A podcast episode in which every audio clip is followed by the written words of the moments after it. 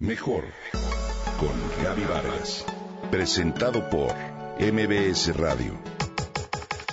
Mejor con Gaby Vargas.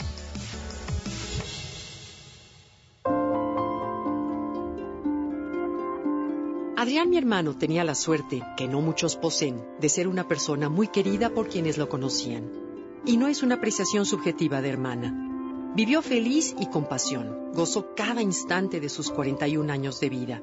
Y aunque hace 10 años que murió en un accidente de moto, con frecuencia la familia, hermanos, esposa, hijos, cuñados y amigos recibe comentarios cariñosos, alegres y auténticos sobre el enorme corazón y la capacidad de empatía que tenía con la gente, sin importar la cercanía, el tipo de relación o la jerarquía de quien se tratara.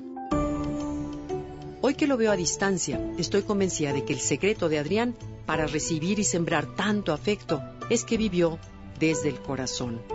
¿En qué otro lugar se gesta la pasión, el amor, el gozo, la compasión o la generosidad que lo caracterizaban?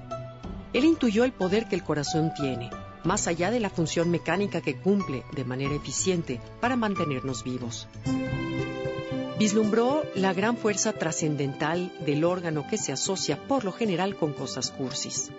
Me asombra saber que el corazón es un músculo fuerte y vigoroso. Es el manantial de la vida misma. Es un centro que procesa información y un núcleo de las emociones en el que yacen todas las respuestas. El corazón nos da mensajes y nos ayuda más de lo que nos imaginamos.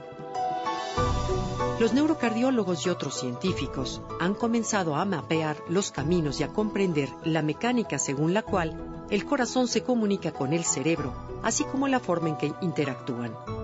Y emociona saber que la ciencia y la espiritualidad cada día dialoguen más.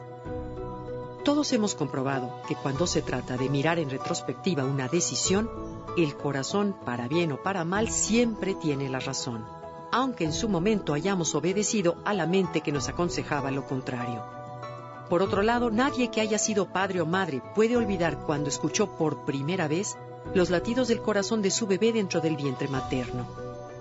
Es verdaderamente un milagro. Fisiológicamente estas pulsaciones marcan el inicio de la vida.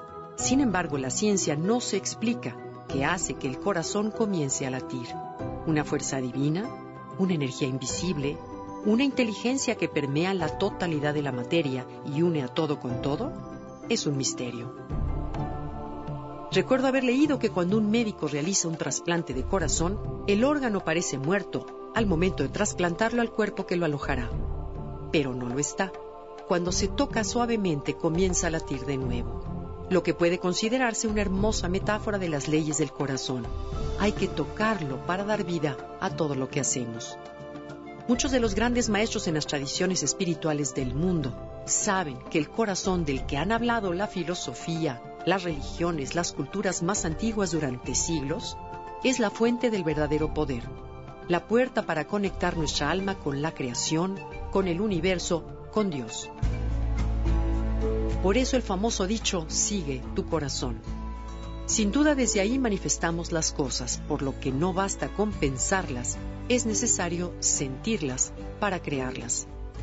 Hoy existe la teoría de que el corazón nos conecta con una inteligencia superior a través de la dimensión intuitiva, en donde el espíritu y lo humano se encuentran y que es mucho más grande de lo que los humanos hemos podido descubrir. Un rato de silencio es todo lo que se necesita para conectar con el corazón y reconocer que se trata de nuestra verdadera esencia. Concluyo este texto con una reflexión que me deja Adrián a 10 años de su partida. Hay que traer más corazón a nuestras vidas.